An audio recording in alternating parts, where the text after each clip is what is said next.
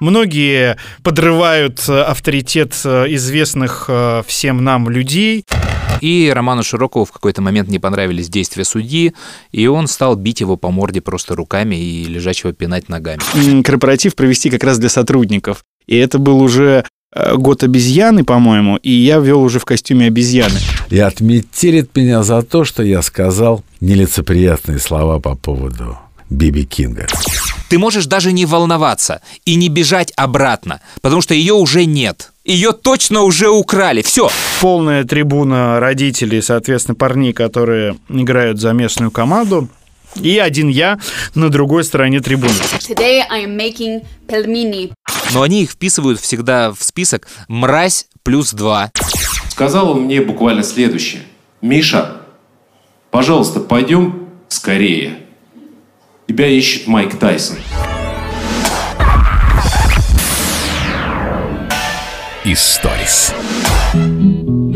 На Тихорецкую состав отправится, Вагончик тронется, перрон останется, Стена кирпичная, часы вокзальные, Платочки белые, платочки белые, платочки белые, Платочки белые, глаза печальные. Из Инстаграма знаменитый ведущий утренних шоу «Взлетная полоса», «Жаворонки на проводе», «Шизгара шоу», «Хай Сосайти» и многих других Ольги Максимовой.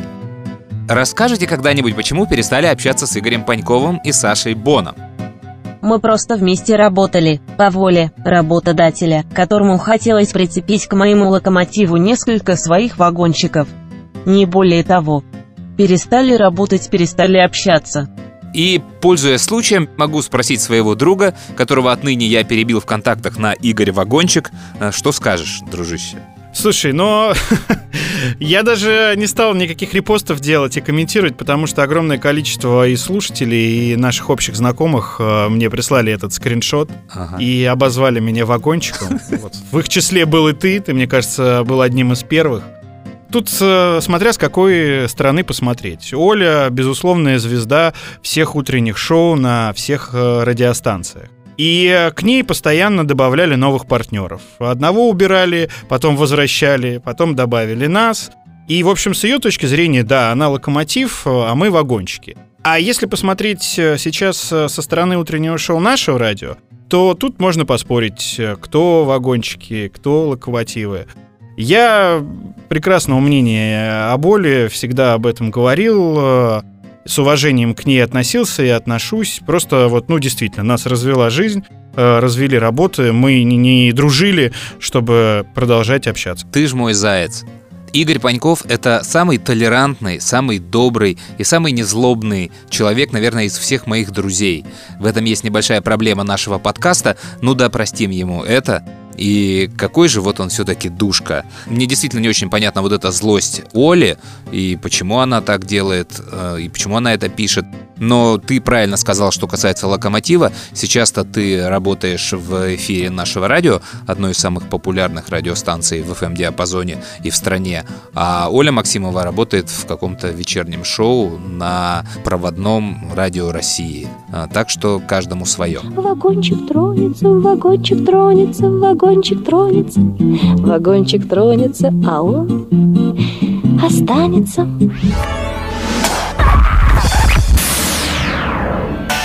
Историс. Привет, Игорь. Привет, Андрюх.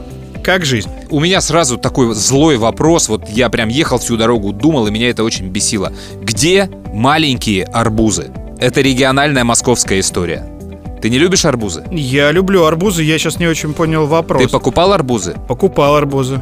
Я всегда беру самый большой, потому что по моему личному опыту они всегда сладкие. А вот средние, там, бить их э, и какими-то там другими способами проверять хвостики, э, форму, цвет, еще что-то, я никогда не угадывал. Вот берешь самый большой, и все. Где ты видел средние арбузы? Я не понимаю, Игорь, я все точки объездил везде, вот эти здоровенные 10 килограммов плюс, которые не хочется тащить, если у тебя нет машины. Вот я не могу послать сына, чтобы он купил арбуз домой, потому что он его может только прикатить.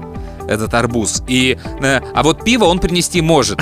И я уже не знаю, что с этим делать. Ну реально, они куда-то пропали. Я сам ходил по точкам, смотрел, где вот нормальный какой-то средний арбуз, который в холодильник хорошо влезет, если ты небольшую часть его съел. Нету этого, ну нету, ну в Москве, по крайней мере. Слушай, ну мне кажется, просто их невыгодно продавать. э, Их выращивают вот до таких размеров, когда уже нужно все собирать, э, чтобы ну, он был тяжелее, и, естественно, ты покупал больше арбуз. И платил, естественно, больше. Ну, сволочи. Чем за маленький средний. Просто я-то вырос, ну, в краю, где с арбузами вообще не было проблем. Ты мог сидеть на рыбалке и, отойдя в туалет, там, сорвать себе на поле небольшой арбуз, такой с ладошку, и есть его как яблоко. Там, и они были вкусные. И это при том, что я жил не в арбузном регионе, но жил недалеко от херсонских областей. То есть у нас арбузы завозили прям тоннами, их было много. И еще смешные цены меня тогда очень веселили. Арбуз мог стоить полторы копейки килограмм, например. Я вот никогда не понимал вот эту дробную цену. То есть понятно, что не будет арбуза килограмм, и ты в любом случае, он там стоит 10, и полторы копейки превращаются в 15, но вот эта цена, полторы копейки, там две с половиной, она меня в детстве очень веселила. У нас в деревне в Курской области, где я проводил все лето и детство, арбузы не выращивали, они почему-то там не росли. Я помню, что соседка как-то позвала нас в гости, детей, и говорит, вот у меня вырос арбуз, но этот арбуз был с крупное яблоко. Но у нас а, росли тыквы в огромном количестве. И мы, естественно, собирали тыквенные семечки, сушили их, а, жарили и ели. А из тыквы готовили бабушки там разные блюда, плюс она еще была такой кормовой тыквой, и скот кормили. Поэтому в моем детстве арбузы были не очень часто и ярко представлены. Ну, а сейчас мне, в общем, тяжело, э, конечно, с арбузами, и я их очень люблю, э, без конца покупаю, но все время нужно тащить эту громадину, и будь они прокляты, все эти селекционеры и продавцы. Историс. Слушай, к нам тут э, Женя Маргулис э, заходил в гости. И ну, мы давно с ним знакомы. Знаешь, мне как-то в эфире написали, причем несколько человек, когда я к нему обращался на «ты», что за фамильярность, он вам в отцы годится. А я с Женей 17 лет знаком. Мы, ну, я могу сказать, дружим, работаем вместе, очень часто пересекаемся на разных мероприятиях. И он меня считает таким, знаешь, вот своим парнем. А для меня он даже не дядя Женя, а просто Жень. Давай для тех, кто не знает, мы напомним, что э, Евгений Маргулис — это участник групп «Воскресенье», «Машина времени», э, ведущий популярной программы «Квартирник» у Маргулиса на НТВ и, ну, вообще довольно известный в рок-мире музыкант. Если кто не помнит, как он поет, то это звучит вот так. И Женя прекрасный рассказчик. Я могу часами его слушать э, и за столом, и в гримерной комнате, и в эфире. Но у него очень много историй, которые он э, не хочет в эфире рассказывать по разным соображениям. Там многие с э, нецензурной лексикой, и без этой лексики они не звучат совсем. Многие подрывают авторитет известных всем нам людей, но Женя всегда их потрясающе рассказывает, и э, для нашего подкаста я тоже попросил ну, какую-нибудь историю, а при том, что он не знает, что такое подкасты. Он говорит, что это? Я ему долго объяснял. Он говорит, так подожди, мне историю приличную или неприличную? Я говорю, какую хочешь? Вот хочешь с матом? Он говорит, не, ну с матом я не буду. Это же куда-то вы записываете, а то потом в интернет попадет. Я говорю, так, Жень, это смысл подкаста. Запись, которая попадет в интернет, ее будут люди скачивать и слушать. Он говорит, ладно, есть одна приличная история. И поделился буквально на ходу этой историей. Я, причем, за долгие годы знакомства от него эту историю еще никогда не слышал. Да, в рубрике «Угнать за 60 секунд». Угнать за 60 секунд. Ну, знаешь, из всех памятных историй был такой гитарист, замечательный гитарист Эдди Клервотер. Я его увидел в Чикаго, он высокого роста, похож на индейца из фильма «Пролетая над гнездом кукушки». И он такой, знаешь, у него гитара, как у Пола Маккартни, перевернута на другую сторону, только струны стоят как на обычной гитаре. То есть толстая струна у него не наверху, а внизу. То есть он взял обычную гитару на обычную сторону и играет на левую. Вот, и мне что-то он дико понравился. И мы выпили как-то так хорошо. Я полез конечно, дружить, чего не делаю никогда. Я говорю, ты какой клевый, и блюз у тебя замечательный, и сам ты такой индейско красивый. Он говорит, у тебя странный акцент, ты откуда? Я говорю, я из самой Москвы. Он говорит, я, кстати, знаю эту Москву, и там недавно был мой дружок, Биби Кинг, как он тебе? Я говорю, мне не очень. Говорит, стой здесь и никуда не уходи. Кайф с меня слетает. Я чувствую, что, наверное, он приведет своих черных друзей и отметелит меня за то, что я сказал нелицеприятные слова по поводу Биби Кинга. Он приходит, ты знаешь, а мне он тоже не нравится. Подарил пластинки, плакаты, майки и прочее, прочее. Мы с ними выпили, дальше я помчался в какой-то другой клубешник. Слушай, замечательная история вот эта Женина для меня, потому что я много лет работал с Алексеем Калачевым, это человек доктор блюз, который много лет популяризирует в нашей стране блюз, ведет всевозможные программы о блюзе, и мы делали одну из таких программ много лет, доктор блюз. Поэтому я про блюз знаю кучу всего, я прекрасно представляю этого чувака, про которого сказал Женя. Очень крутое сравнение с индейцем из «Пролетая над гнездом кукушки», потому что таких блюзменов на самом деле дикое количество. И один из них Стивен Сигал. Ты же знаешь, да, что у него есть группа, он играет блюз и часто использует ее в своих саундтреках. Да, знаю. Не знаю откуда, но я это знаю, да. Знаешь, и пару лет назад э, была такая забавная история, когда началась вот эта вся Украина, Севастополь, наш, он же гражданин России, э, Стивен Сигал э, умудрился спеть на каком-то там выступлении в Севастополе гимн России.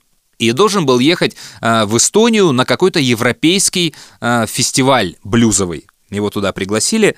И после этого выступления в Крыму Эстония банит ему въезд в свою страну, участие в этом фестивале, а главным э, человеком, который был против всего этого, организатором фестиваля, оказался Тынис Мяги.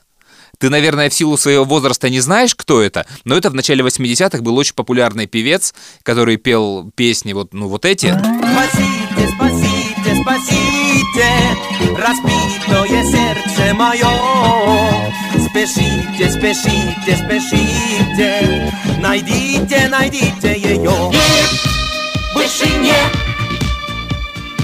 И зовет олимпийский огонь золотой.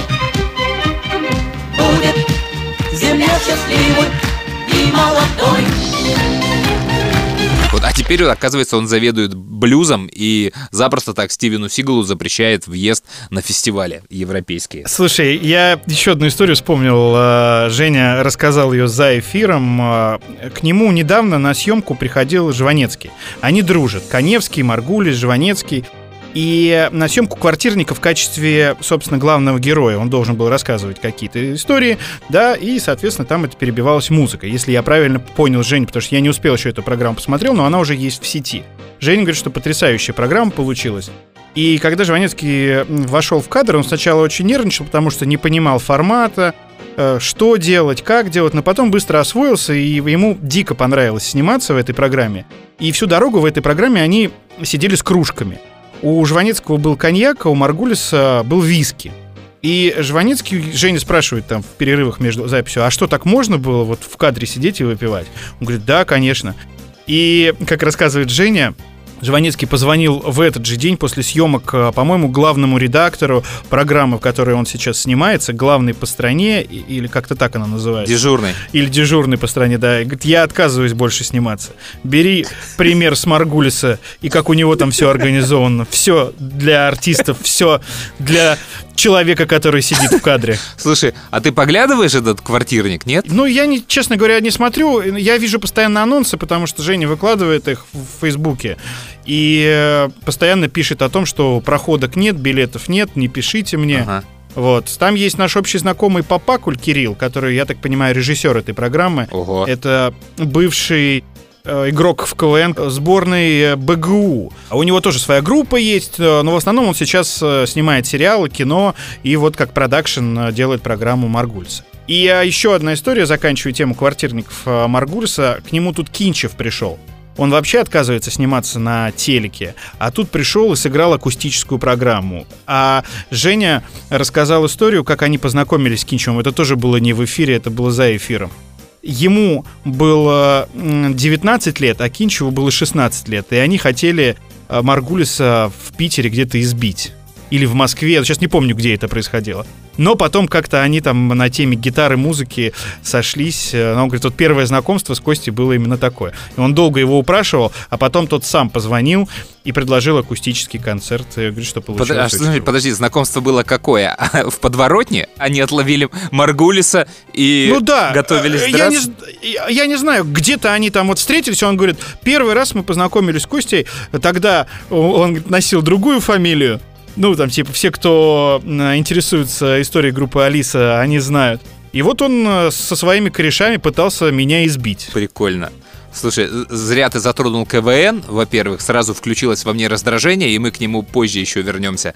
А я э, про все про блюз, видишь, произнесли это слово блюз, и я никак отвязаться не могу. Э, Калачев, вот Леха, он рассказывал же кучу историй про блюзмена, а ты понимаешь же, да, что любой блюзмен, за ним всегда столько историй, и чаще всего криминальных, что там хоть вот с Коневским у нас вообще какой-то подкаст получается для родителей. Теннис Мяги, Коневский, Живанецкий. Надеюсь, они оценят. Так вот, про, про блюзмена я просто фильм пересматривал «Отступники» на днях, и там на титрах звучит песня блюзмена Роя Бьюкеннона. А этот человек в своей жизни боялся двух вещей всю жизнь, очень сильно боялся. Это полиции и замкнутых пространств. И в 88 году, в 49-летнем возрасте, его арестовали. За вождение в пьяном виде полицейские. Он буянил. Комбо. Под- Подожди, он буянил, э, ну, не сдержался, и они его закрыли в камеру узкую задержание, на, на окне которой к утру он повесился. То есть действительно комбо, два в одном, полиция и замкнутые пространства, хотя родственники считают, что это полицейские его повесили и просто типа замаскировали, но это так обычная такая история. Так что блюз это такая очень серьезная вещь. Какая грустная история. Я еще про Маргулиса помню со времен работы нашего радио. Макаревич рассказывал, что у Маргулиса очень плохая память. И он, когда придумывает песни, он записывает их на клочках бумаги и по всей квартире их разбрасывает и забывает где-то. А его жена, она все время эти бумажки находит и собирает. И потом через какое-то время куда-то ему подкладывает пачку. И он вот смотрит, рассматривает, что-то помнит, что-то не помнит. И вот большое количество песен Маргулиса сохранилось э, благодаря его жене, что вот вовремя она собирала эти бумажки и подсовывала ему. Аня у него чудесная. Они такая органичная пара, очень красивая. И когда я организовываю концерты Жене, к нему очень часто и много ходят его друзей. Банкиры, депутаты, известные актеры, музыканты. И они, как правило, занимают все лучшие столики, потому что это самые платежеспособные гости на этом концерте. И Аня их лично всех встречает, э, показывает им, где какой стол, и сама всегда сидит э, с гостями и слушает концерт Жени. А он еще так органично общается с гостями, что, ну, это очень душевное зрелище. Мы никогда не остановимся. Опять сейчас произнес слово, за которое я зацепился. Вот эти концерты у богатых э, его друзей. Ты же знаешь эту историю, когда он летал в какой-то Норильск, куда-то прилетел на какой-то корпоратив каких-то там то ли нефтяников, то ли газовиков, и они отработали свой концерт э, за какие-то бешеные деньги. И сидят в гримерке, выпивают, значит, после концерта. И выясняется, что какой-то почетный гость очень долго летел и не успел на это мероприятие. И вот он опоздал, подлетел, и, значит, к ним в гримерку приходят организаторы, там, хозяева вечеринки, и говорят, ребят, можете еще раз концерт на бис, э, как бы двойная ставка? Еще раз, вот прямо сейчас. А Женя уже подвыпил, он уже веселый, он уже общается с какими-то другими товарищами, говорит, нет, не надо. И на него смотрят все его музыканты, говорят, как не надо, ты чего? Давай. А он говорит, нет, все, все было назначено, было вовремя, надо вовремя прилетать на моей истории и не выступил. В общем, а, наших друзей, музыкантов, а, актеров а, становится все больше в подкасте «Историс», и это очень приятно. По улицам едут парады С участием братских народов. И дьявол, одевшийся в Прада Нигде не проходит дресс-коды. Он понял, что станет хорошим Увидев концерт винокура. Уже конец света отложен, а Таня по-прежнему дура. А Таня по-прежнему Историс. Слушай, ну нужно про Сашу Грей. Саша Грей, э, ты увидел фотографию э, у меня в Инстаграме? Да. Дело в том, что фотограф, э, мой знакомый, отправил мне на днях фотографию и прислал скриншот. Это было 6 лет назад, ровно 6 лет назад. Мы тогда работали еще на Радио Максимум, и к нам приходила Саша Грей. Ее привозил промоутер Леша Богдановский, возможно, небезызвестный тебе, который делает всякие Ага. дискотеки 80-х, авторадио и прочее. И работает со всеми вот артистами из серии Бонни М, кто-то В Кутуни. связи с чем он ее привозил в 2014 году, я что-то не помню у нее. Он ее привозил с диджей-сетом. А, ну понятно. Вот. А, Потому что в тот момент у них вышел с Элайджи Вудом э, фильм. И она снималась э, в этом фильме и как бы приехала сразу и фильм промоутировать, и, соответственно, отыграть сет. У нее гастроли были.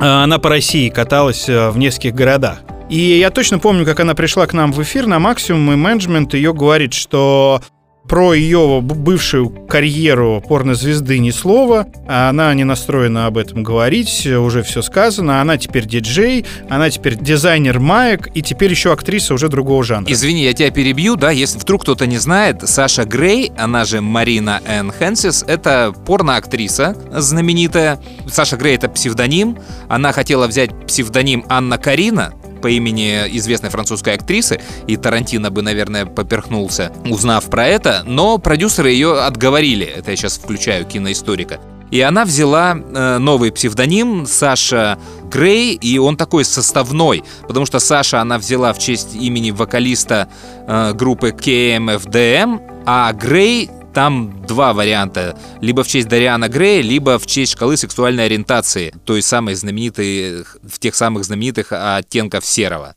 например. Мне всегда было интересно, сейчас вот э, лирическое отступление, как становятся популярными в этом жанре. Продажи. Ну, то есть кто-то же выбрал именно ее, кто-то ее начал раскручивать. Их же там огромное количество. В принципе, сюжет, э, он э, один и тот же в этих фильмах. Надо очень много работать, Игорь, чтобы стать популярной в любой сфере. Ну, короче, возвращаемся к эфиру Саши Грей. Да, и все порноактрисы, э, они, когда заканчивают свою основную карьеру, они становятся либо актрисами нормального кино, либо диджеями. Там ровно два варианта. Да, ну вот еще дизайнерами одежды сейчас тоже можно, бьюти-блогерами и так далее и тому подобное. Я сейчас не очень помню эфир, э, он был такой достаточно скомканный, она была очень скромной, очень приятной девушкой, э, рассказывала, как ей нравится в России, и в какой-то момент она сказала фразу, что ей очень понравилось работать с Элайджи Вудом, и вообще она выросла на его фильмах. И тут я вставляю, а он вырос на ваших. И Оль Максимова с Боном заржали. Переводчик тоже засмеялся, но сказал, что он это переводить не будет. Да ладно. И так и не перевел ей, да. И эту шутку не перевел ей. А слушай, А я ее очень запомнил, потому что потом, ну, уже несколько человек мне написали там в Инстаграме и где-то, что поперхнулись в машине над этой шуткой. Там же Элайджи Вуд, Элайджи Вуд снимался, да? да, открытые окна, триллер испанский вообще никакущий. Да, там какая-то шляпа была. Слушай, я тебе про перевод э, расскажу чуть позже историю. Напомни мне про Майка Тайсона и Мишу Шаца. Про Сашу Грей. Она же сейчас знаменитый кулинар. А ты у нас любитель кулинарных э, шоу и историй. Ты видел ее выпуск-то про пельмени? Today I am making pelmeni. Ну, я, ты мне прислал, я начал смотреть, потом меня кто-то отвлек, я так и не досмотрел. Но я понял, да, что она э, что-то готовит, и я сразу, знаешь, на какие-то детали обращаю внимание. Хорошо ли она живет, дорогая ли у нее кухня, вот, какая посуда и так далее и тому подобное. Недорогая. Да, и кухня небольшая. Да, там очень топорно сделан видеоблог, конечно, но то, как она произносит пельмени, это же прям, ну, такая гимнастика. А в конце она молодец, она оставляет, у нее явно за кадром стоит человек э, русскоговорящий, э, который ставит ей произношение этого слова. Пельмени, пельмени, пельмени. И она его, и там она прям оставила эту нарезку, как она тренируется это произносить. You guys keep saying, pronounce it right. Pelmeni. Like peel. Пельмени. Пельмени. Pelmeni. Пельмени. Пельмени. That's how I said it the first time. Пельмени. И тут, конечно же, я э, вспоминаю 90-е, и где же вот диджей Грув или этот Enjoykin, кто у нас сейчас популярный, сэмплер, который любит все вот это положить на бит и сделать какой-нибудь ремикс. Ну куда? Ну это же, это же блестяще может звучать. Uh-huh, I knew you'd like that. Very good. Mm, uh-huh. Mm, uh-huh. Ooh. Oh, yeah, Пельмени. Пельмени. Пельмени. Ooh. Пельмени. Ooh. What's up, everybody? Oh, yes, yes. Пельмени. Oh, yes, yes. Пельмени. Вот так это должно звучать. Я уверен, Грув бы сделал это гораздо лучше. Еще у нее забавный факт у Саши Грей в карьере. Она в конце своей порно-карьеры снялась в журнале Playboy. Это, и это очень странный твист. Да, ты же понимаешь, ну что такое порно, а что такое журнал Playboy. Но это даже уже не эротика. Это журнал с полуобнаженными женщинами и рекламой. Да, да, да. И вот это какой-то финал карьеры, а для меня ну, вот есть главная шутка про журнал Playboy, она звучит в фильме «Народ против Ларри Флинта».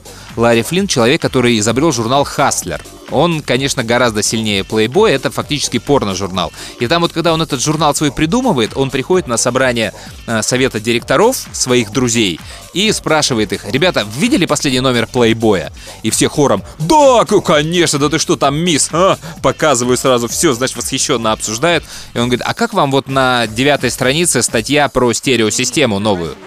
И там такая тишина. «Э, что? Как- какая статья? Что за статья?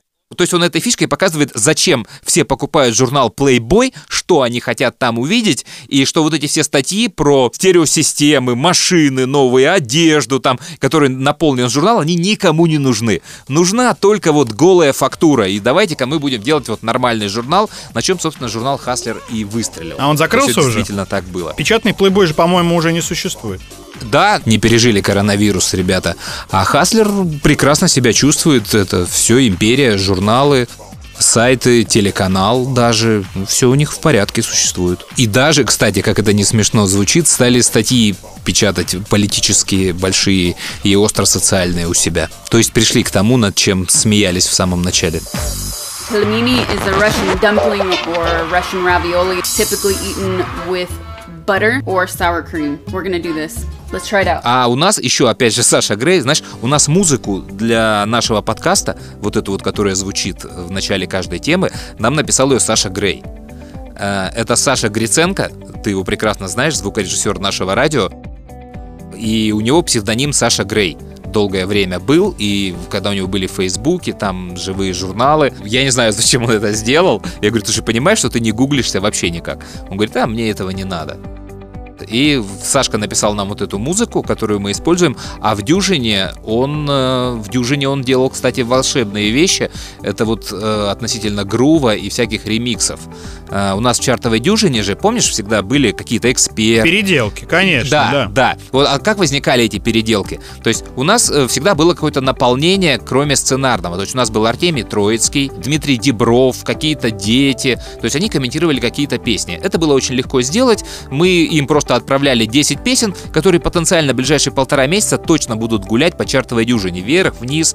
И они их комментировали. Это сейчас можно в любой момент просто позвонить, записать, и все сделают хорошую запись. Тогда сложно было человека вызвать в студию. Поэтому мы писали все это блоками. Раз в месяц человек записывал по 14 комментариев там к песне. И в какой-то момент, когда Антон Чернин писал плохой сценарий, э, и все эксперты были использованы, и нечего было сделать в подводке, Миша всегда использовал штуку, которая называлась «улица». Якобы он шел по улице, и там в подземном переходе, и либо мимо шла рота солдат, или из киоска с популярной танцевальной музыкой я вдруг услышал это.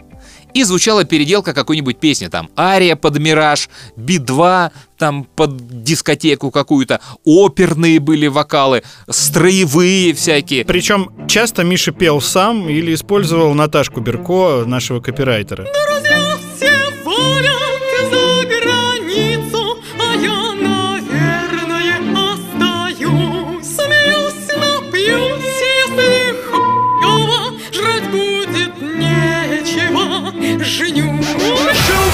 научный фантаст. Молод, талантлив, плечистый грудаст. Книжки писал в основном про иных. Вечные сказки про добрых и злых. Твой враг в пыли, жалок и слаб Загнанный зверь, раненый раб. Еще секундой скажет. Убей! Перст императора. Ни тень под глазами, ни хилые нервы Ни траурный марш забывших дорогу домой. Не ранят на вылет, как пуля Как дождь над туманной Невой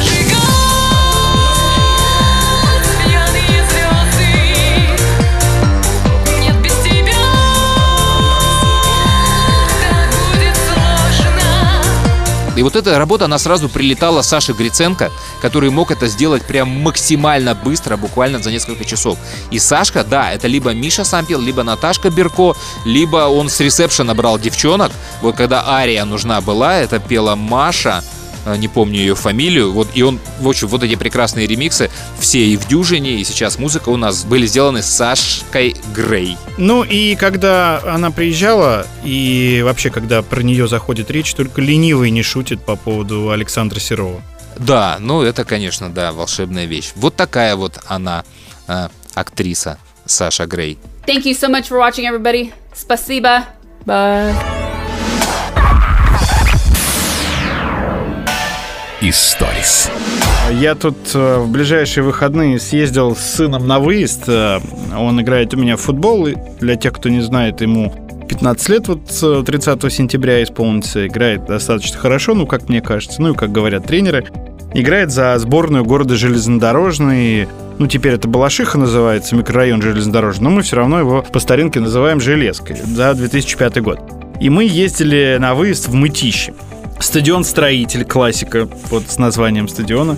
Новый комплекс, огромный, современный, там какой-то борцовский зал, поле с искусственным а, газоном. Ну, то есть все модно, современно. Из родителей приехал только я. Знаешь, что самое смешное? Я единственный раз был на выезде на игре твоего малого, и это был именно этот стадион. Да, а я почему-то первый раз на нем был, мне кажется. Да, мы были с женой, с твоей, с Катькой, э, А. год назад или два года Понятно, назад. я, видимо, не мог. И, значит, э, начинается матч, э, полная трибуна родителей, соответственно, парней, которые играют за местную команду. И один я на другой стороне трибуны. Знаешь, вот как фанатский сектор. Вот. Мне сразу сделал замечание охранник. э, Ну, причем надо отдать должность, сделал очень вежливо за пиво, потому что я с собой принес пиво, и как-то его так пытался, ну, как мне казалось, втихаря пить, э, э, незаметно, знаешь, наклоняясь, чтобы меня никто не видел, и так сверху, там так трибуны расположены, охранник э, говорит, извините, пожалуйста, молодой человек. Ну, я считаю, что это некрасиво. Я говорю, извините, пожалуйста, понял. Я, говорю, даже не думал, что таким образом можно сделать э, сотруднику службы безопасности спортивного комплекса замечание, потому что обычно привык к другому отношению, естественно. А я думал, тебя так, знаешь, на стадионе, как Авин, на матче... прис- Так, молодой человек, в таком-то ряду уберите пиво. Да-да-да, при том, что я в перерыве от переизбытка чувств и нервов, э, ну или от плохого самочувствия, отправился в магазин, э, и когда охранник меня увидел, он говорит, вы же поняли, что на стадион нельзя, а вот здесь вот рядом можете. А на стадион нельзя. Я говорю, я все понял исключительно за территорией спортивного объекта. А, ну, значит, мы слили там а, 4-1, но э, ситуация была следующая. Там в какой-то момент, э, ну, очень красивый игрок соперника там поступил, и ребята сцепились, и он ударил парня так, ну, то есть так его толкнул, что, ну, как оказалось уже потом, после матча, сломал ему ключицу, причем, э, ну, каким-то очень сложным э, переломом, да, операция нужна и так далее. И моего малого травмировали там где-то за 10 минут до конца игры. Ого. Я подумал, что он э, рванул себе заднюю вот поверхность бедра, но он, говорит, болело там под коленкой. Приехал две скорых, определяли, куда везти. Ну, парня-то точно нужно было везти, мой так еще сомневался. И оказалось, что в мытищах нет травмпункта, поэтому нужно ввести в Балашиху, по иронии судьбы. Ну и там говорят, вот второй парень поедет, нет, а я просил не морозить ему ногу. Я спросил, сильно болит или нет, потому что, знаешь, сейчас вот на таких э, соревнованиях врачи, которые присутствуют, они очень просто все делают, там, не разбираясь в ситуации, просто морозят тебе ногу, а дальше там будь что будет.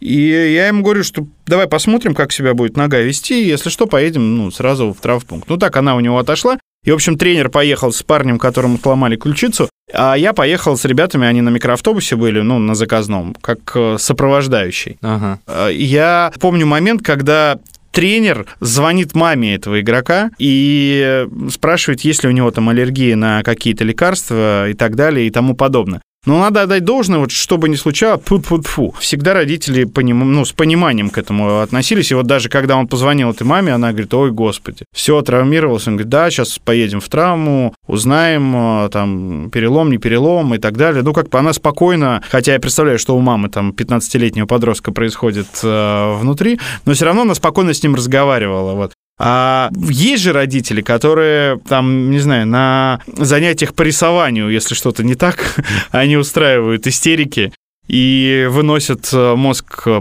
преподавателю. Потому что я вот для себя отметил эту всю историю. Прикольно. Да, ну, в общем, слили, проиграли, но все нормально. Я просто себя, знаешь, почувствовал вот организатором этого тура, потому что я говорю, так, сколько вас в автобус захожу? Они говорят, 16 человек было. Я говорю, так, минус один он на скорой. 15 человек. Я говорю, я 10 насчитал, где остальные? А они пошли в кафе за лимонадом. Я говорю, так, э, куда пошли? Все сидели. А можно нам тоже в кафе за лимонадом?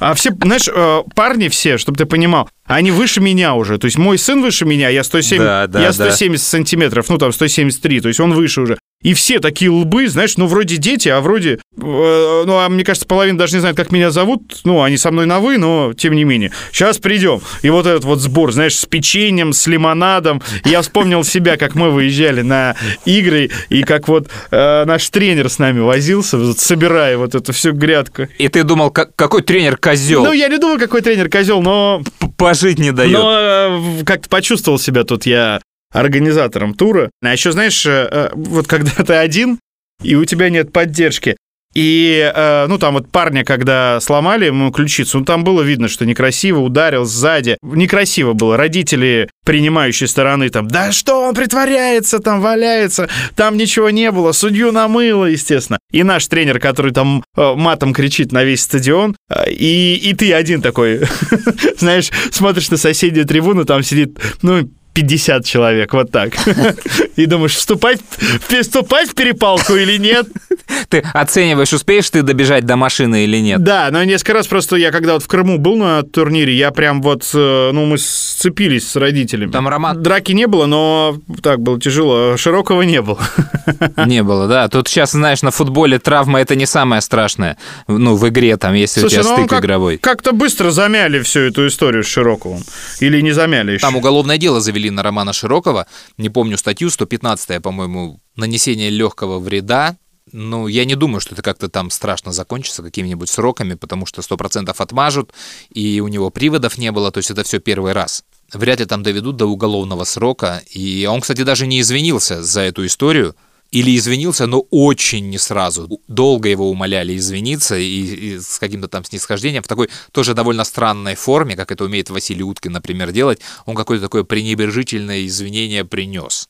Если кто-то сейчас провалился и не в теме футбола, и не понимает, о чем мы говорим, был недавно некий коммерческий турнир, в нем принимала участие команда телеканала Матч ТВ, за которую играли известные футболисты Андрей Тихонов, Роман Широков. И Роману Широкову в какой-то момент не понравились действия судьи, и он стал бить его по морде просто руками и лежачего пинать ногами. Ну, там просто же в компании его были замечены уважаемые люди, типа Тихонова, ну, к которым все, мне кажется, болельщики любых команд относятся с уважением. Тихонов, вот, Симак, мне кажется, вот, ну, то есть есть такая категория. Симак Зенит тренирует. Нет, ну, понятно, но все равно, э, как бы он поиграть-то успел везде и... В смысле, такой, так, такой же уважаемый человек. Ну, ты ж Широкого тогда сюда не, не вплетай, это все-таки разные люди. Нет, не вплетай, я просто э, как раз удивился, что э, он оказался в их компании. Там потому что, ну, даже в комментариях на спортивных ресурсах везде писали, что вот есть там категория уважаемых футболистов, их немного, которых, в принципе, уважают э, и принимают болельщики любой команды, неважно, где он там блистал. Ну, это же команда Матч ТВ, то есть это не по уважению собранная команда. Кто там комментаторы, те играют. Поэтому Тихонов работает там, играет. Этот работает, Широков там играет. Поэтому вот э, т- собирались по этому принципу. Да ладно, ну их нафиг, и канал говно, и команда говно, не хочу больше про них говорить. Историс. Ты про своего малого вспомнил, я про своего. Я еще в прошлых подкастах хотел рассказать и забыл. Э, У меня малый наконец-то дожил до этого эффекта, который я помню всегда по летним каникулам из своего детства. Когда весь двор разъехался, все твои друзья уехали, а ты остался по какой-то причине. И ты ходишь по этому двору, не, не знаешь, чем себя занять. И когда в, в песочнице или где-то уже играют какие-то малолетки, и ты от скуки уже подходишь к ним, что там? М, танки? Ну давай поиграем. Умеете взрывать на дороге? Палку с веревкой умеете? Давай покажу. Все. И ты как-то незаметно уже начинаешь с ними играть. На следующий день ты выходишь, они тебя уже ждут. У тебя с ними игра. И ты с ними как бы друг. А они сопляки, там года четыре разница. А под конец лета возвращаются твои друзья, ты уже выходишь во двор э, к пацанам нормальным, а к тебе бегут вот эти сопливые. «О, Андрей, Андрей! А такой делаешь вид, да я их не знаю, я вообще не понимаю, что они ко мне... Пошли, э, ну, кыш, кыш отсюда, да идиоты какие-то. А тебя все друзья смотрят, что происходит. Не-не, все нормально. И сейчас у меня малый в этой роли. Точно так же возвращаются его друзья, а он с какими-то там то ли девчонками, то ли сопляками играл. Забавно это все наблюдать, себя вспоминать. Да, но при том, что, знаешь, они так быстро растут, э, и я вот даже обратил на внимание на это, когда ты оказываешься в компании там подростков 15-летних, да, в количестве там 10-15 человеках в одном автобусе, и они начинают материться. И вот тебе кажется, что они так неловко Да, это да, да. делают. Они вроде тебя стесняются, ну как-то неуместно вот это все делают. И мой молчал, ну, потому что я был, видимо, хотя я, вот честно, за 15 лет ни разу от него ни одного матерного слова не услышал. Я, ну, понимаю, что, наверное, он ругается, особенно когда они там в компьютерных играх играют, там переписываются, еще что-то. Но вот именно услышать, то есть в тексте я видел там в переписке, а вот услышать я э, не слышал от него. И это так всегда нелепо, и тут ты знаешь, э, с одной стороны думаешь, сделать им замечание, потом думаешь, зачем делать замечание? Потом думаешь, сейчас ты сделаешь замечание, тебя тут 10 человек отправят э, так далеко, что ты даже таких слов не знаешь. Ну, ладно, я вот посижу в телефоне, просто вот почитаю книжку электронную, а они пусть э, едят и матерятся. Они эмоционально обсуждали игру. Кто там прав, кто не прав, ну, естественно, кто привез этот гол, кто другой, какая команда соперников там нехорошая, потому что уже видели, что скорая, и все равно там издевались э, над парнем, который сломал себе ключицу. А ты знаешь, я вот думаю, через пару лет тебе вот это все умиление, пока от детей и от их детско-юношеского поведения, оно придет к тебе в умиление от э, внуков или от воспитания ими своих детей. Что я сейчас э, потихоньку ко мне приходит, но еще не внуков, а все-таки каких-то племянников. То есть вот объясню сейчас, у меня есть знакомые, э, родственники практически, довольно молодые ребята, по 20 лет им, по-моему, 21, может быть. И у них родился сын, и они гуляли по парку в Сочи, по-моему, где-то, и с коляской, ему три месяца. И э, захотели прокатиться на колесе обозрения. И я не знаю, по каким причинам малого не взяли, на, ну, может быть, нельзя, но ребят это не смутило. Они оставили коляску внизу и поехали прокатиться на колесе обозрения. Нормально. Это, это еще половина истории. Я говорю, подожди, вы что, вы с ума сошли, что ли? Как? Но мы же его видели из кабинки, говорят они. Я говорю, так, хорошо. Говорят, ну как бы, э, ну вот представляете, вы наверху, вы видите его из кабинки, на самом верху колеса обозрения, и что? И тут они говорят бомбическую фразу. Но мы же поставили жгут на колесо и привязали коляску к скамейке. Да. То есть, я говорю, и что? То есть вы за коляску волновались больше всего? И, возможно, это мое какое-то испорченное было детство, и я какой-то воспитан был слишком как вещист. И в современном мире не воруют детей, э, ничего с ними не происходит. И самое страшное, что это, это могут украть коляску. Вот. А уж если в ней лежит ребенок, то точно коляску не украдут, потому что кто же будет воровать коляску с ребенком? Это же очевидная вещь. Я еще этого не понимаю. Потому что вот в моем детстве, если ты пришел в школу, там принес какой-нибудь, ну, что я мог в школу принести? Брелок какой-нибудь, или машинку, модельку 1 к 43, и вот ты забыл ее э, в портфеле или в куртке на перемене и убежал куда-то в парк играть. И вот если ты вспоминаешь в парке в этот момент, что ты забыл в куртке вот брелок или машинку, ты можешь даже не волноваться и не бежать обратно, потому что ее уже нет. И ее точно уже украли. Все, ты просто, а черт, выдохни и не отвлекайся от дел, которые у тебя в парке. Вот, поэтому, может быть, это нормально поехать на колесе обозрения, оставив ребенка в коляске, привязанный колесом к скамейке. Не знаю, меня это удивляет. Слушай, но тут э, знаешь, все, видимо, от воспитания зависит, потому что, ну вот, есть категория людей, которые, ну, э, раньше это было более, мне кажется, ярко все представлено. Когда дети там маленькие еще, вот, ну, в школу даже не ходили, спокойно родители могли их оставлять дома, они уже там могли себе там еду, ну, если не приготовить, то разогреть, а кто-то уже и готовить умел. Ну, то есть как-то к этому проще относились. У меня же мама моя, э, ну, видимо, как и я, мне передалось это по наследству, паникер, поэтому меня всегда, когда мы ехали к бабушке из Брянска в Курск, а у нас получалось, то есть ты вот от того места, где находился военный городок, едешь до Брянска на электричке, потом пересаживаешься на такой поезд э, дизельный, Матрица он назывался, ну, неважно, ну, ну, не классический поезд, но поезд такой современный, чешский там и так далее едешь там еще там до Орла, по-моему, 3 или 4 часа, и потом еще оттуда там 3 или 4 часа, ну, в общем, такой достаточно долгий путь. И вот в Орле у нас всегда была остановка, мы ждали электричку, которая будет идти до Курска там 3-4 часа или 5, и у меня вот самое главное воспоминание с детства, что мама меня, во-первых, никуда не отпускала от себя, во-вторых, она меня пугала цыганами, которых там было очень много. Они ходили по вокзалу и на площади с детьми, с маленькими. И мама мне говорила, что это вот те дети, которые э, убежали, там, не слушались родителей, и цыгане их воруют, и потом заставляют... А потом этих же цыган ты встречал в электричке, они продавали леденцы и прочую вот там, э, ну, какую-то вот фигню, или просто играли на гармошке и просили деньги. Бутылка по пятнашке, нам по рублю. Я что, с этим по электричкам шляться должна? На рынке тоже неплохо берут. И мама меня всегда пугала, что вот э, если я сейчас убегу, то цыгане меня заберут. И, и уже как в каком-то, ну, таком сознательном возрасте, там уже в старших классах школы, я когда один ехал к бабушке, вот, я постоянно шугался этих цыган, которых видел там, вот, ну, то есть видел, у меня какая-то сразу, вот сразу мысль, что они сейчас что-нибудь плохое со мной сделают. И мама мне рассказывала, что в детстве меня привязывала к ноге, потому что привязывала на полном серьезе, когда выходила со мной гулять, потому что я постоянно убегал. А, ой, слушай, так ты прям это, ты моя любимая картинка в учебнике. Помнишь, когда раскрашивали картинки в учебниках? Да. Любые, там литература, если там был портрет э, автора, то все, ему конец. Свастика, автомат на шею, рога, усы Гитлера, ну, кто, кто во что гораст. Вот. Я не, не, не очень умел это делать, и у меня всегда был такой, ну, минимализм в творчестве.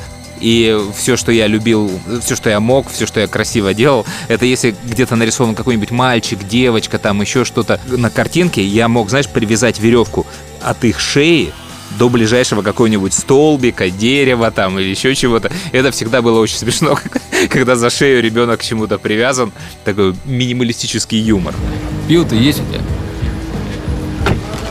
Кола, пепси, спрайт. Слушай, возьми пивка, будь другом, а? Принеси.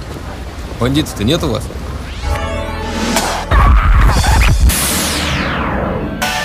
Историс. Слушай, раз у нас сегодня столько про спорт, про хоккей тебе еще хотел рассказать. Ты же наверняка не следишь за э, КХЛ. Нет. То есть, если просто чемпионат России по хоккею. Не, ну я знаю, что это такое. Да, ну вдруг кто-то не знает, я не думаю, что нас все спортсмены слушают. А, У нас же в нем особенность какая? Там есть иностранцы. Есть клуб э, из Финляндии, Йокерит 1, есть клуб из Минска. И началась же КХЛ, и они должны были в первом туре играть между собой. То есть финны должны были полететь в Минск. И финны у себя, э, общественность финская сказала, так, что происходит? Подождите, мы полетим в эту вот страну, в которой сейчас там война, какие-то там выборы легитимные или нелегитимные, заварушки, какого хера? Мы это не поддерживаем. Там же еще, по-моему, если я не ошибаюсь, сын Лукашенко, один из, то ли средний, то ли старший, он занимается всем спортом в стране, и в том числе любит хоккей и играет в хоккей, и, наверное, к сборной имеет непосредственное отношение. К сборной, да, наверное, это Динамо, Минск и клуб Йокерит. И, значит, финны начинают как бы ну, задавать вопросы, почему летят туда э, наши игроки. А там смысл-то какой? Э, Клубом владеет Яри Кури, фин, знаменитый хоккеист, известный. Но дальше по всем бумагам он принадлежит Тимченко нашему. И спонсируется там Нурникелем там или еще кем-то. То есть там все бабки наши. И поэтому там можно сказать раз, и ребята полетят туда, куда надо полететь. Но Тимченко, он же гражданин Финляндии. То есть он не просто так им владеет. И у ребят в Финляндии очень такие классические рамсы. Что с этим делать и как двигаться. И в результате все-таки общественность продавила, и они не полетели. Им засчитали техническое поражение. 3-0. Но вот что перевесило, я не знаю. То есть на каком уровне решались вот эти истории лететь, не лететь, КХЛ, там Тимченко, Ротенберги, то есть там такой консилиум был наверняка по этому вопросу. При том, что в Минске другие игры играют. Салават там играл, Акпарс, то есть все туда приезжают и играют. Кстати, к нам тут э, приходил в эфир э, Сергей Федоров. Я, к своему стыду, не знал э, вот, ну, его биографии, да, но Бон там преклонялся перед ним, потому что он одним из первых убежал, да, из расположения Да. сборной и так далее. И плюс у него там личная жизнь насыщенная. Я думал, что Курникова, будет жена разговор Анна. интереснейший. Приходит письмо за день до эфира, темы, которые можно обсуждать и которые нельзя. И спортивную карьеру личную не обсуждать, личную жизнь не обсуждать, только награждение ты что, да, да. хоккейного ЦСКА, и все. И вот мы час обсуждали. Хоккейный Ну, ЦСКА Хоккейный награждение? ЦСКА, да, и ну, какие-то около хоккейные темы, но в основном мы просто А что там обсуждать? об этом дне. Дутый чемпион. Э, Чемпионата не было. То Многие, есть там кстати, писали, за- да, закончилось. и- что это подстава, что это нечестно, и вот вы еще празднуете. Ну, в общем, а, такая история зашкварная. Хвалил получилась. ЦСКА и руководство, да? Да, хвалил ЦСКА Слушай, вот почему вот все великие спортсмены со временем становятся такими гондонами? Вот никогда на этот вопрос не будет ответа. Любой. Слушай, Кого но не возьми, рано те, кто Роднина, уходят в, Немов. в чиновники. Да. А там правила игры такие. Да. Ну, Ну, то есть просто хочешь, ладно- да, зарабатывать деньги, хочешь там а, определенную должность, э, ты должен быть вот функционером. Ну ладно, вот э, те, которые здесь были там все время, типа Немова или Исенбаевой, э, хотя тоже в Европе живет практически. Но вот те, кто вернулись, э, много в Америке жили, Роднина, Фетисов, Федоров, опять же, этот Кириленко. Ну вот что с людьми происходит? Вот как? Они сюда возвращаются, видимо, проходит какое-то чипирование, и нет людей.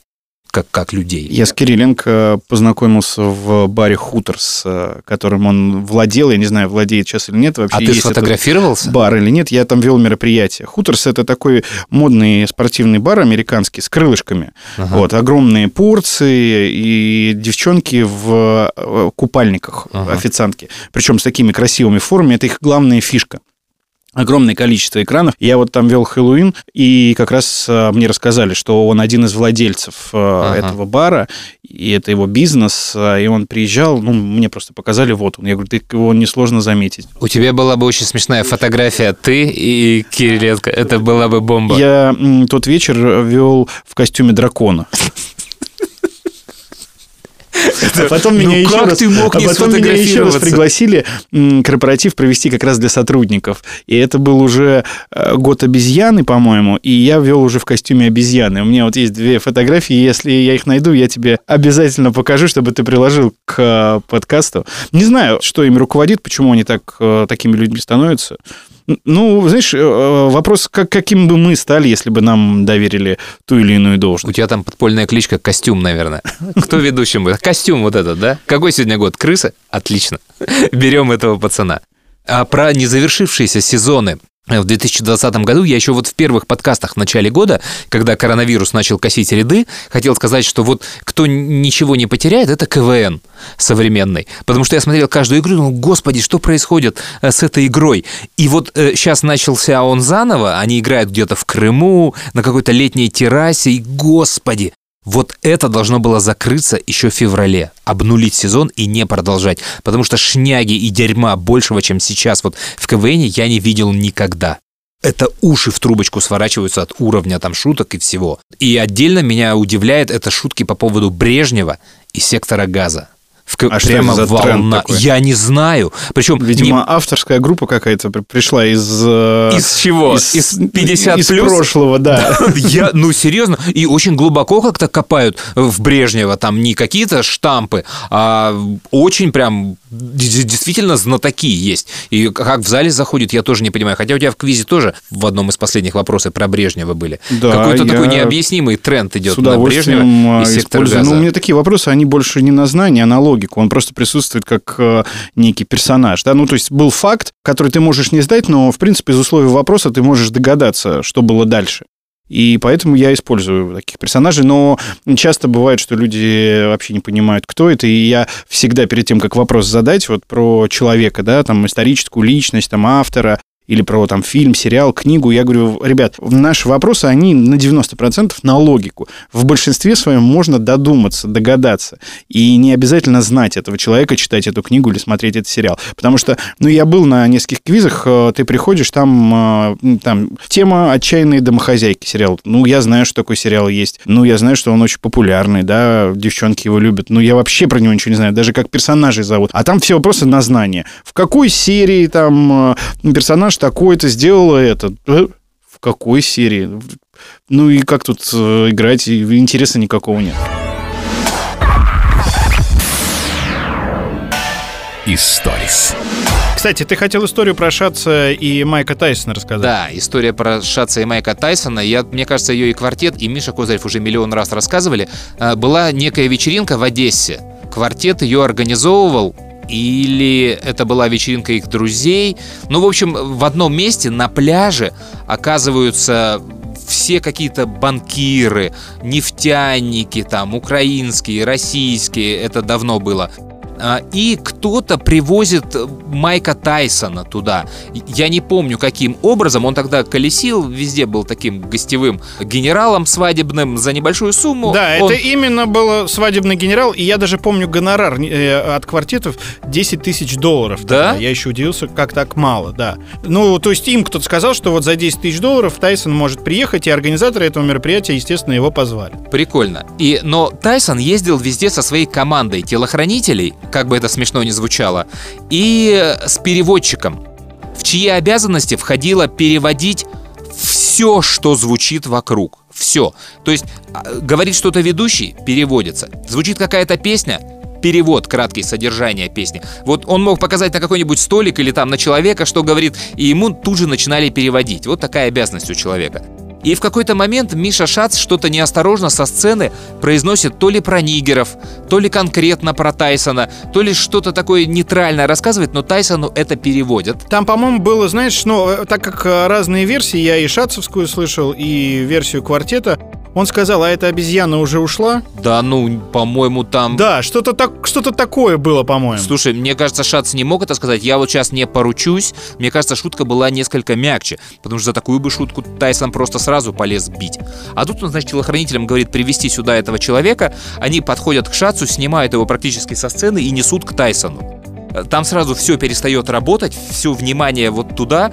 Шаца подносят к Тайсону, ставят перед Тайсоном. Кстати, он сам рассказывает эту историю. Я точно помню стендап, когда он пытался свое делать. Да, да, да, да. Но э, там делает это невероятно долго, и там очень хорошо написано, но он очень плохо продает написанный текст. И мне вот очень не понравилось это. И в любом случае я буду рассказывать так, как я эту историю слышал, так как я ее помню, без прикрас. А кто захочет, потом послушайте его кусок, набивайте Шац, Тайсон, и сразу вывалится ссылка. Я уверен, что удовольствие от этого видео получить все-таки можно. Посмотрите. Началась эта история в, э, в августе 2005 года. Бизнесмены, бандиты, был даже Дмитрий Маликов. Надо сказать, что Майк в тот вечер был на редкость дружелюбен. Потому что евреи, то есть я, победили негров. На следующий день мне говорили, что слово «негр» я использовал около 30 раз. Вокруг нас образовался такой импровизированный ринг из людей. Они стали очень плотно друг к другу, убежать точно не было никакой возможности. Но я уверен, что даже если бы я попытался убежать, они бы не пропустили меня. Потому что они пришли смотреть на великий бой. Я рассказываю версию квартета, а, о чем он там не рассказал. И, значит, все, и Тайсон как бы, ну, начинает водить плечами, так, дескать, разминаться, э, что, ну, сейчас он Мишу ушатает. Э, Миша потом рассказывал, я при этом точно присутствовал, что, говорит, я весь белый, я мокрый, я понимаю, что что бы я сейчас ни говорил, а, мне, в принципе, одного удара хватит, э, чтобы, возможно, я не выжил. Тут же подбегает Леша Барац, то есть нарисовывается Слава Хаид, весь квартет. Они пытаются как-то Леша там своим английским снять напряжение, успокоить, вот, все. И в итоге они эту ситуацию разруливают, белого Мишу относят, Тайсон что-то там успокаивается, его сажают, э, и они расходятся, ситуацию уладили, и э, Леха потом говорит, мы потом смотрим по сторонам, и, в принципе, за каждым столиком сидят э, далеко не последние люди, а рядом телохранители этих людей. И таких столиков штук 20. И мы, собственно, понимаем, что как только Тайсон бы хотя бы в полсилы ударил Михаила Шаца, то все вот эти телохранители, все вот эти банкиры, то есть все тут же ломанулись бы пинать Тайсона, а многие наверняка мечтали, чтобы это сейчас произошло. И неизвестно, ушел бы Тайсон живой с этого банкета или не ушел. Я так понимаю, как и любая история, которая уже много лет, она обрастает какими-то подробностями, да, и уже никто не Ага. помнит, как было на самом деле, потому что я точно помню фразу, которую рассказывал ты и квартеты, что когда Тайсон а, подходил к Шацу и они начинали общаться, Слава крикнул а, Мише, Миш, не бойся, он уже не в форме. Просто у меня, у меня вот именно эта фраза отложилась. Миша, не бойся, он уже не в форме. Это, это, это могло быть, но ошибка опять та же, потому что переводчик, он прям, знаешь, как, как такой, как на плече, знаешь, попугай, и он все время переводит, переводит, переводит, поэтому Слава тоже легко мог за э, эту фразу получить, но, конечно, вот это, да, невероятная ситуация, что тут же куча бойцов и охранников, и это было бы грандиозное месилово на Одесском пляже, вот она меня, конечно, не отпускает, это вот единственное, что я вынес из этой истории, и всегда помню вот этот образ. Но лучше всех, на мой взгляд, поступил Дмитрий Маликов. На следующее утро Дмитрий позвонил в редакцию «Комсомольской правды» и сказал, что накануне на частной вечеринке в Одессе Шац уебал Тайсона. Тайсон был прав, но кто подставил его? Об этом никогда не узнает никто Мы не узнаем никогда, кто выливал эту грязь Но решила все, к деньгам обычная страсть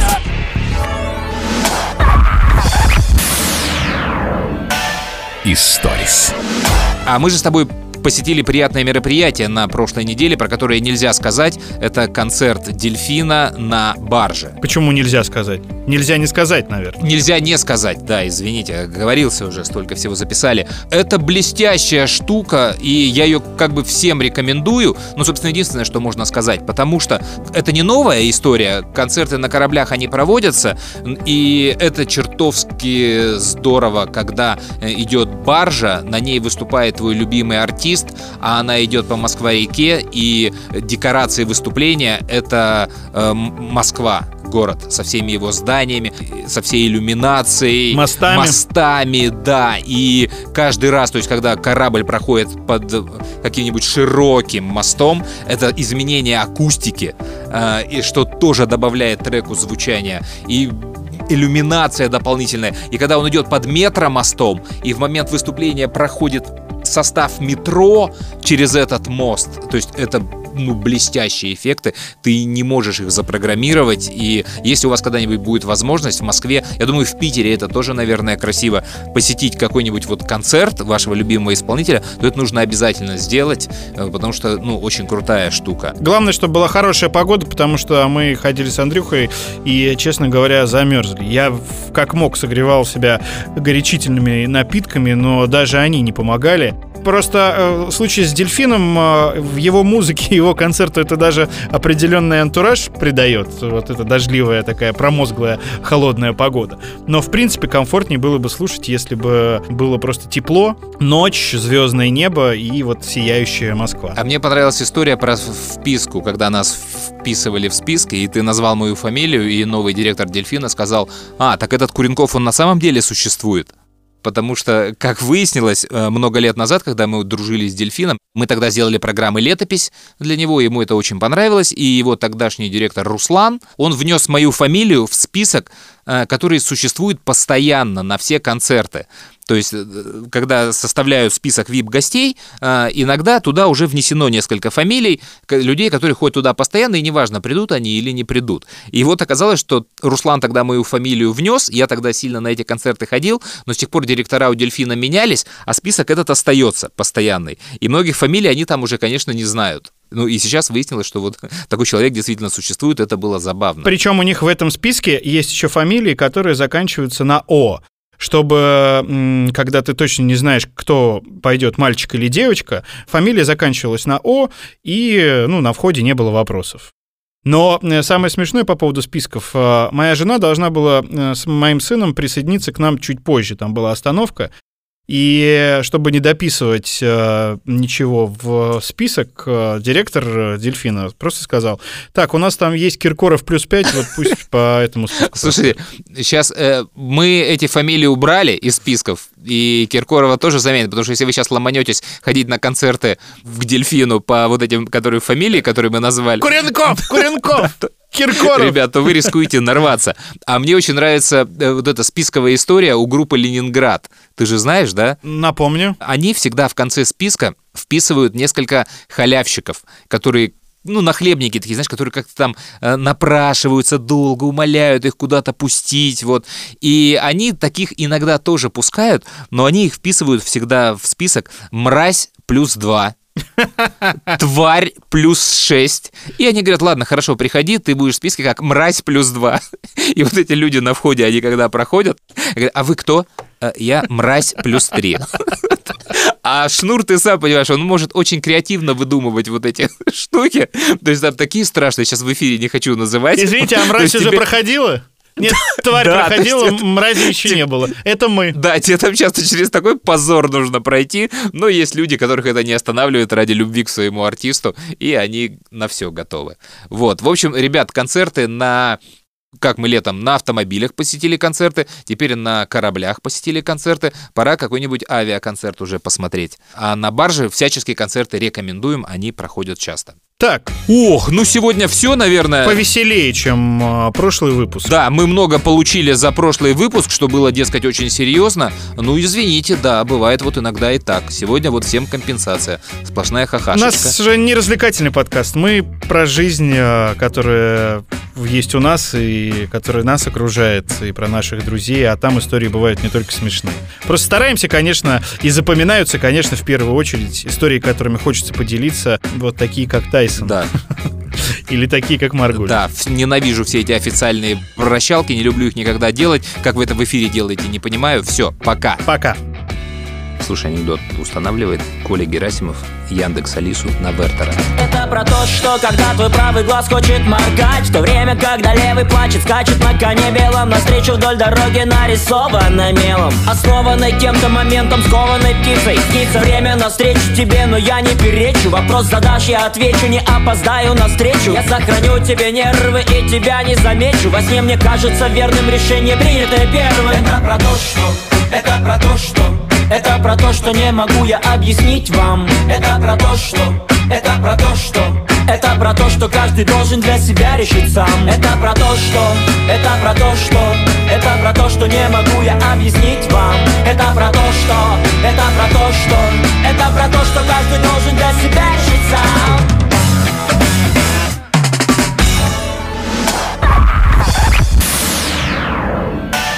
Историс.